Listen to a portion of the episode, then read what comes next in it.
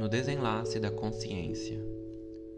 Respeito e religião é o que iremos falar no episódio de hoje.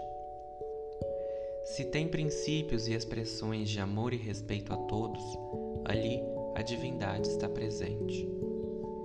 Como seria mais saudável se, quando confrontados por experiências e vivências religiosas diferentes da nossa, colocássemos essa frase em perspectiva, em ação.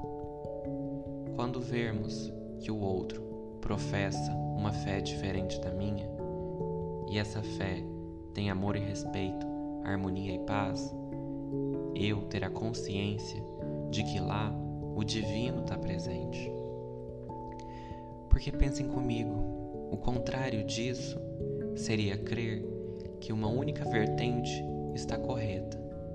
Seria crer que não existem seres plurais, que não existem pensamentos plurais, que não existem religiões plurais e diversas.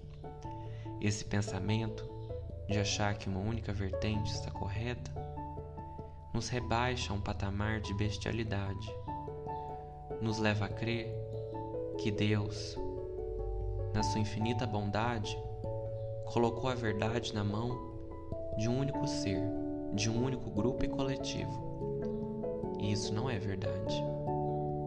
Ao acordar, ao caminhar pelas ruas, ao conviver em sociedade, nós devemos ser capazes de enxergar o divino que o outro professa, que o outro consegue enxergar. Não posso colocar a minha experiência acima de todas as outras. Não foi feito para ser assim.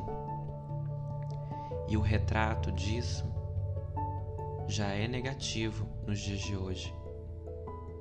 Eu já posso falar com experiência que essa falta de respeito causa intolerância, causa ignorância, causa seletividade onde deveríamos estar pensando em coletivo, em amor ao próximo. E eu não deveria deixar passar em branco e não vou que a maioria dessas intolerâncias, dessas ignorâncias, são atacadas contra religiões de matrizes africanas.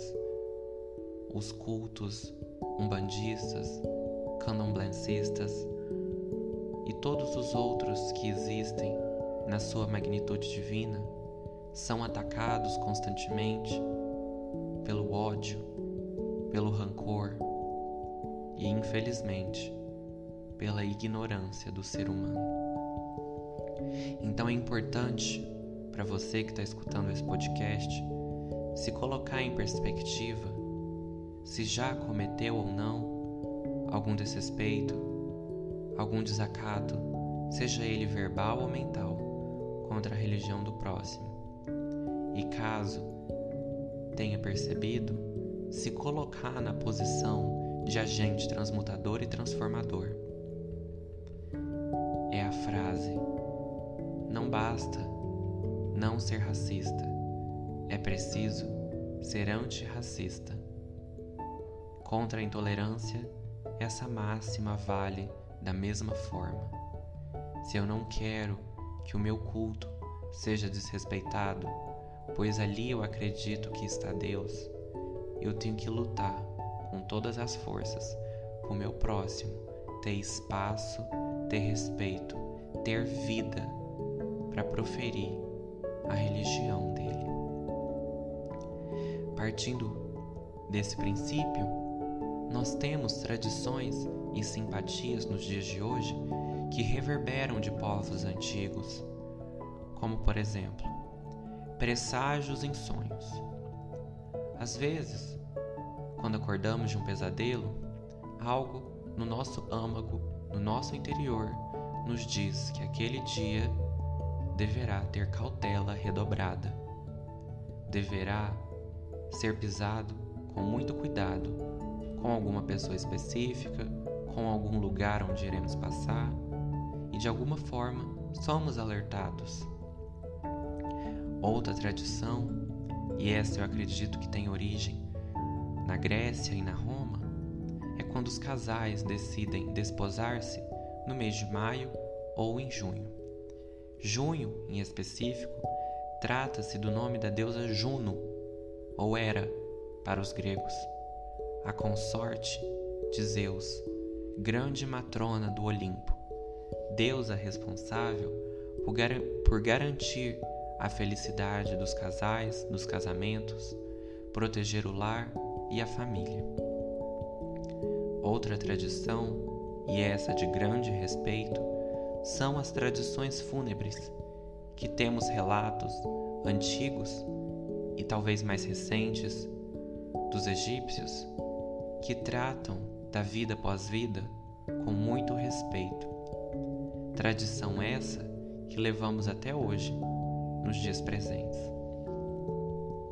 Partindo para o nosso próximo tópico, já falamos um pouco sobre a diversidade, sobre os reflexos dessa diversidade nos dias atuais.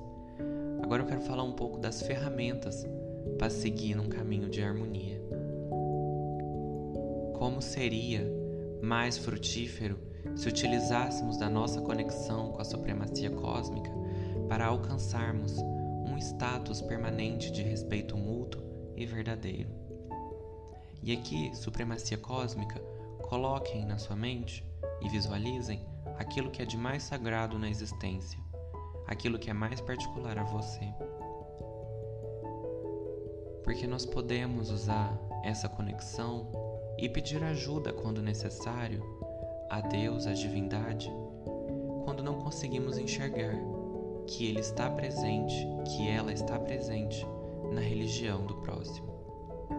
É pedir ajuda para tentar entender essa pluralidade. E essa ajuda vem através da nossa intimidade de consciência, da nossa própria consciência, em momentos de reflexão, de meditação e orações diárias. Porque Deus, essa supremacia cósmica, é como o Sol, que toca a todos, mas cada um decide como usufruir essa luz. E quando eu falo de status permanente, eu visualizo como um grande reencontro de amigos que há muito tempo não confraternizavam.